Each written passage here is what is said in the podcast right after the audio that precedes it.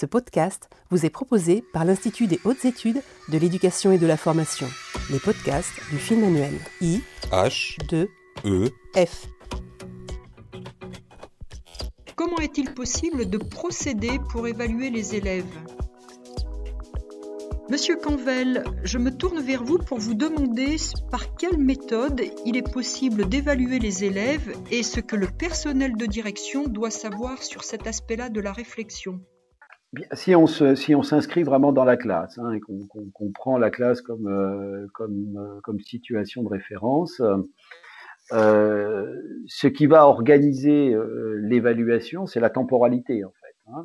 Euh, il y a plusieurs moments euh, lorsque l'on fait un cours à- dans une classe, à une classe, euh, il y a euh, la partie, la, la première partie qui est un petit peu une partie diagnostique, hein, c'est-à-dire comment finalement l'enfant entre en activité. hein, euh, je vous rappelle que une des particularités quand même, de, en tout cas dans le second degré, c'est que l'enfant passe d'un univers à un autre. hein. il passe du français aux mathématiques, des mathématiques à l'histoire-géographie, puis à l'EPS. Et donc évidemment, la première chose que fait un enseignant, c'est de voir un peu dans quel état se trouve sa classe et est-ce que cette classe est disposée ou disponible aux apprentissages. Donc, euh, il va mettre en place un certain nombre de rituels hein, scolaires qui sont des rituels d'évaluation, hein, en fait, hein, qui il va lui permettre de pouvoir euh, évaluer euh, les écarts à la norme hein, que lui-même s'est déterminé, euh, qu'il a partagé ou pas d'ailleurs avec les élèves. Hein. Ces rituels sont pas toujours partagés. C'est souvent d'ailleurs une des raisons pour lesquelles il y a, il y a, il y a un inconfort de part et d'autre. Que l'enseignant attend quelque chose de la part des élèves, mais sans leur avoir vraiment dit ce qu'il attendait. Et puis euh, les élèves ne comprenant pas toujours ce que l'enseignant attend. D'ailleurs, moi, je suis très toujours, quand j'étais chef d'établissement, j'adorais euh, interpeller les, enfants sur, leur scolarité parce qu'ils me disaient, oui, avec ce professeur-là, on fait comme ça. Hein, C'est-à-dire que, d'ailleurs, quand, les enfants rentrent à la maison, la première chose, c'est de dire, oui, mais avec ce professeur-là, ça se passe comme ça. Et donc, ils s'adaptent, hein, ils s'ajustent petit à petit. Donc, les enfants évaluent l'enseignant aussi. Hein, c'est une, une co-évaluation qui, euh, fonctionne de façon, euh, on va dire, pérenne et systématique. Puis après, il y a un deuxième temps qui est euh, le temps de la transmission de, de, de connaissances, alors soit des connaissances nouvelles, soit des connaissances qui ont déjà été travaillées préalablement. Et là, de nouveau, euh, l'enseignant va, mettre, en, va, utiliser un certain nombre d'indices, d'indicateurs, qui sont euh, à la fois des, indicateurs, on va dire macroscopiques. Hein, ça peut être l'ambiance de la classe, euh, est-ce que la classe est bruyante, est-ce qu'elle est bruissonnante, euh, euh, est-ce que certains élèves identifiés comme étant des élèves référents, hein, ça aussi c'est une particularité, une évaluation très qualitative et parfois un peu discriminatoire, mais en tout cas elle existe. Hein, on a des élèves référents dans la classe que l'on va, va plus ou moins observer hein, et qui vont nous permettre de pouvoir apport, qui va permettre à l'enseignant de lui, de lui apporter des informations précises sur euh, l'état de la situation euh, de l'activité de la classe. Et là, il va mettre en place des régulations grâce à ces indicateurs pour euh, essayer de, varier ses interventions. Peut-être qu'il va euh, suspendre pendant un moment l'activité pour relancer l'activité. Euh, c'est ce qu'on retrouve souvent dans les interjections. Hein, L'enseignant qui a compris, un, un, élément du pro, de, de, de, de la situation, euh, ça peut être un concept, ou, et il, il grosso modo, il, il, il le teste hein, pour voir concrètement comment les, comment les enfants réagissent. On, on le retrouve beaucoup, ça, par exemple, euh, dans des disciplines comme chez la nôtre en éducation physique, puisque la chance qu'un enseignant en EPS, c'est qu'il voit les élèves apprendre un élève qui, n'agit pas avec son corps, généralement, il n'est pas nécessairement en apprentissage, quoique il peut observer et apprendre aussi en observant. Mais en attendant, pour pouvoir faire la démonstration qu'il a appris quelque chose, il faut bien qu'il produise un geste. Donc l'enseignant, lui, va se nourrir de ce qu'il voit et à partir de là, va, va pouvoir euh, réorienter ses consignes, euh, soit sur des aspects plutôt, on va dire, euh, verbaux ou des aspects plutôt non verbaux, soit il va essayer d'imager, etc., etc. Et puis il y a une dernière étape qui est, je dirais, l'étape de, de, la fin du cours, hein, où on essaye de rassembler tout ça. Et là, c'est pareil, il va utiliser des stratégies qui sont généralement très typées par discipline. Hein. Je, trouve qu'on travaille insuffisamment cette question-là dans notre pays, c'est-à-dire qu'on a l'impression que un enseignant, quelle que soit la discipline, enseigne de la même façon. Non, le corpus euh, disciplinaire joue un rôle essentiel dans la dans, la, dans les modalités d'évaluation parce que évidemment l'activité n'est pas orientée de la même façon, on va pas mobiliser les mêmes ressources Et donc, par conséquent, bah, l'enseignant va apprendre petit à petit à, construire de nouveaux indicateurs, de nouveaux indices. Et puis, en fin de cours, son ambition, ça va être de ramasser ce qu'il est essentiel de ramasser. Et puis, c'est souvent aussi un moment de, je dirais, de, de, de, un peu de tension, puisque c'est là où on va donner les exercices à faire. Donc, euh, on peut mesurer euh, le niveau d'incompréhension ou de compréhension des enfants quand ils prennent les exercices, parce que euh, parfois on est surpris, alors qu'on en a fait une dizaine pendant la séance, de se rendre compte que le onzième n'est toujours pas compris. Et donc là, voilà, et ça va lui permettre de pouvoir établir un bilan de sa séance et de se mettre déjà en projection sur la séance suivante. Donc voilà, je pense que cette question-là de l'évaluation, régulation, l'évaluation en lien avec le travail de, travail de l'élève, hein, le métier de l'élève, il est là, hein, il se joue à cet endroit-là, n'est pas suffisamment euh, pensé. Et il y aurait des travaux à faire dans ce secteur.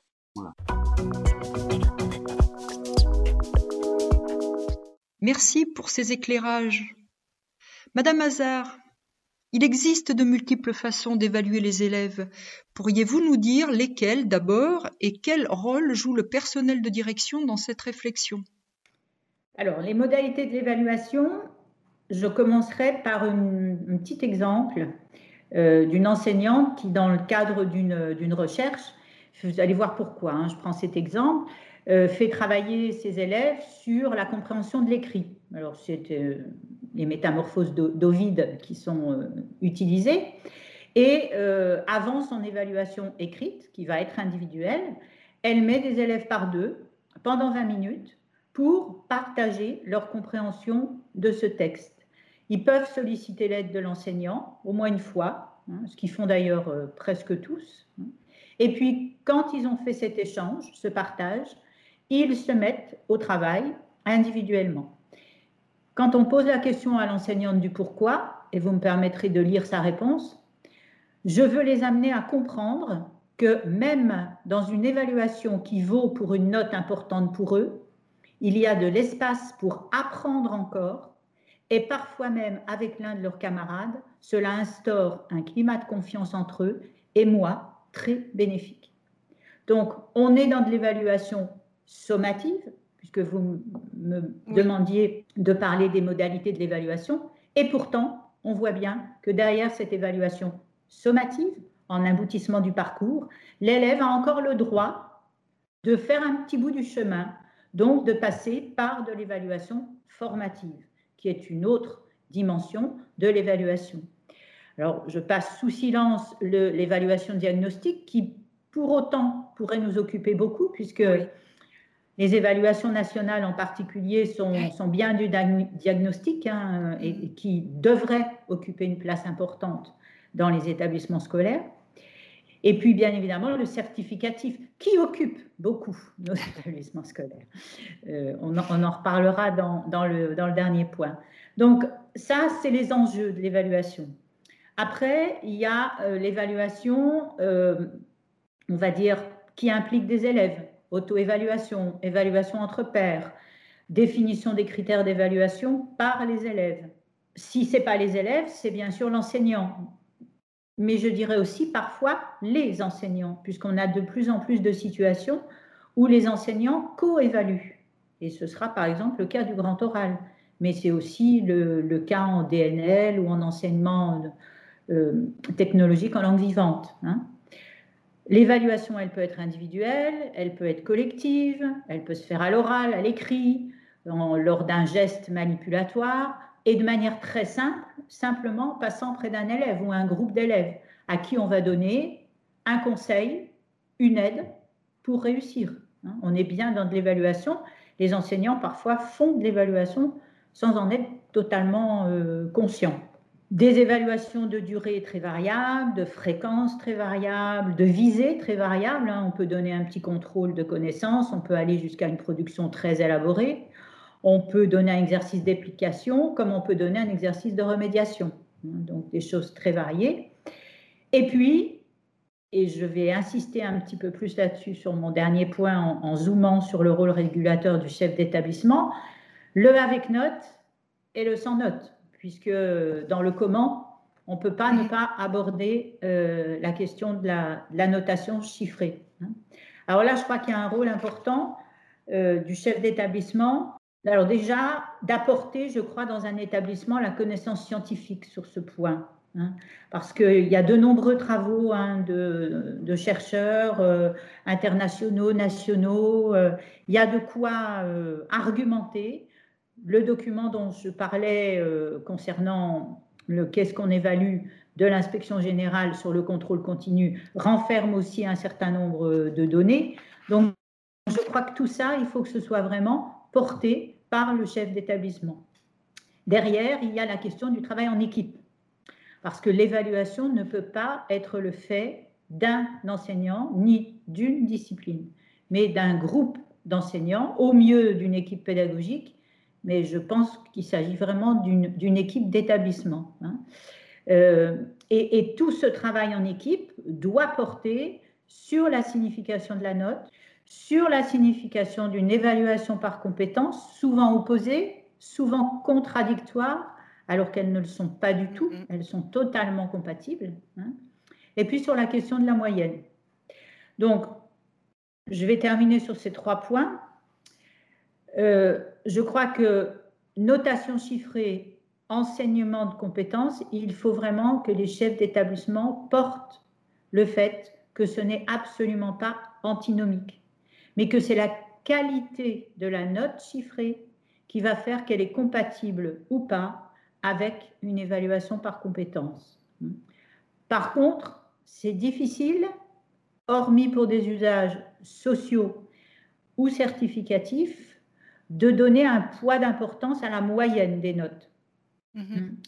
Euh, mais par contre, par contre, ce qu'on voit fortement en ce moment, et le contrôle continu le, remet euh, complètement au jour, c'est que l'usage des moyennes qui amalgament par principe des données, souvent très disparates, hein, devrait être explicité, hein, de telle façon à ce qu'on puisse clairement dire aux élèves, clairement dire, dire à leurs parents comment on est abouti, on a abouti pardon, à cette moyenne.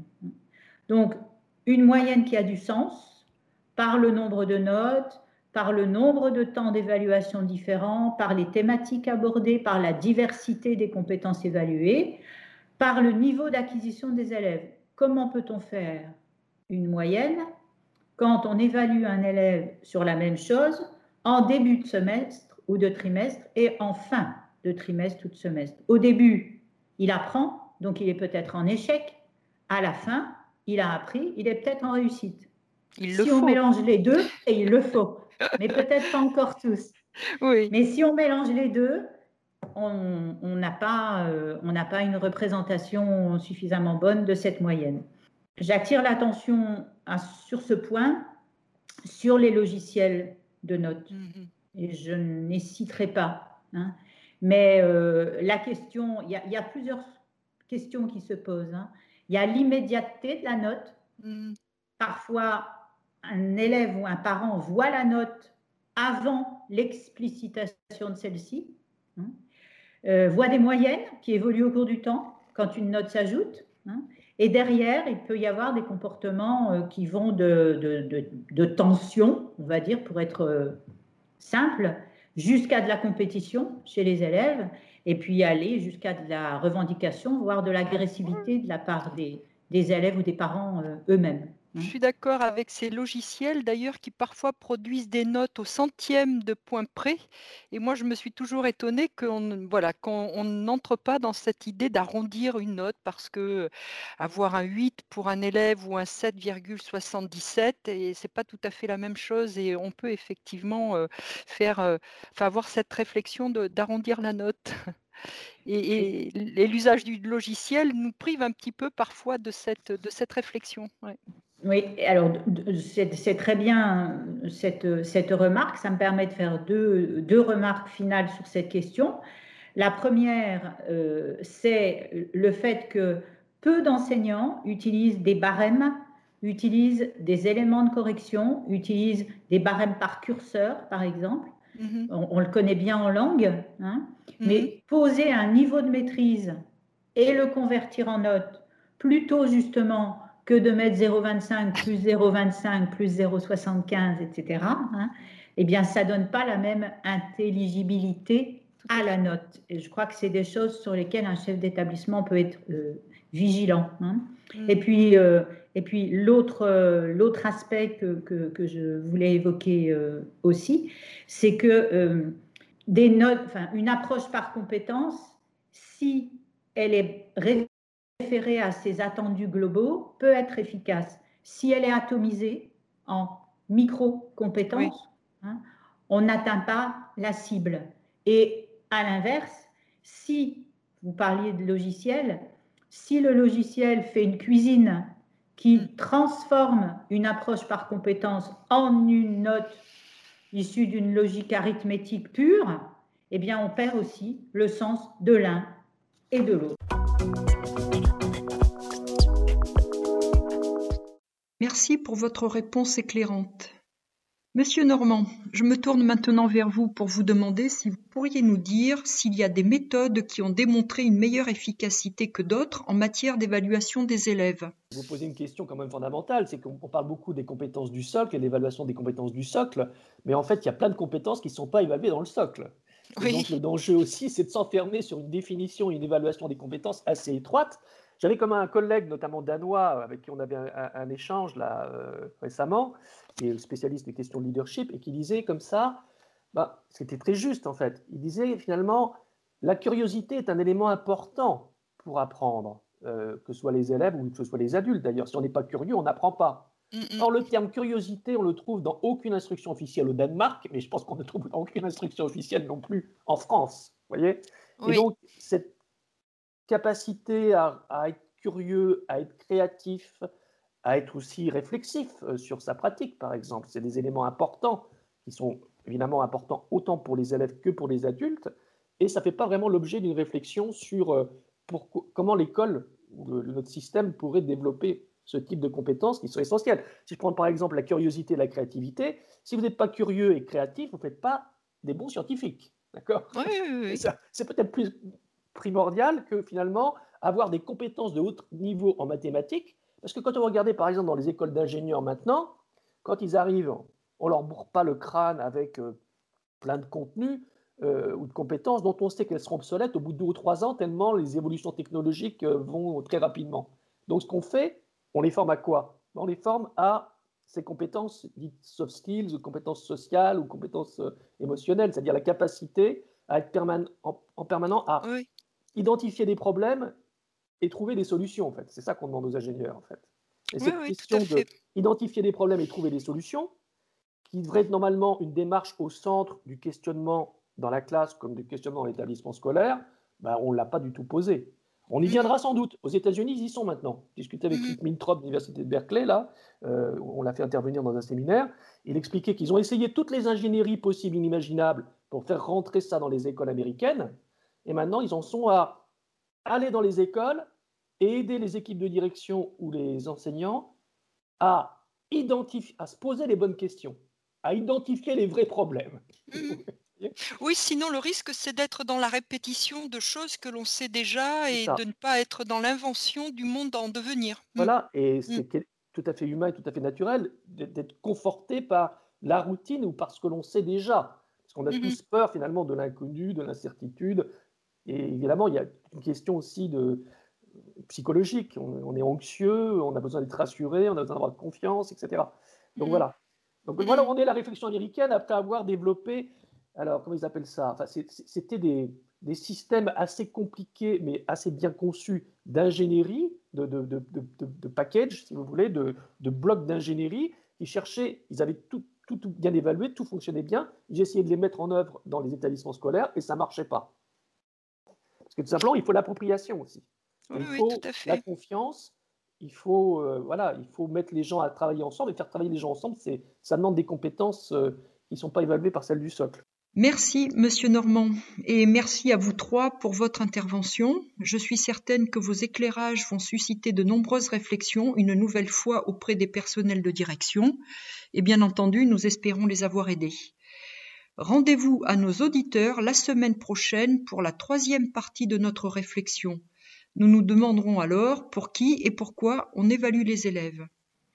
Je vous rappelle que l'ensemble de nos podcasts sont accessibles via les principales plateformes Apple Podcast, Spotify, Google Podcast, etc. ou encore directement depuis notre site internet www.ih2ef.gouv.fr sur lequel vous trouverez également l'ensemble des fiches du film manuel. À la semaine prochaine et portez-vous bien.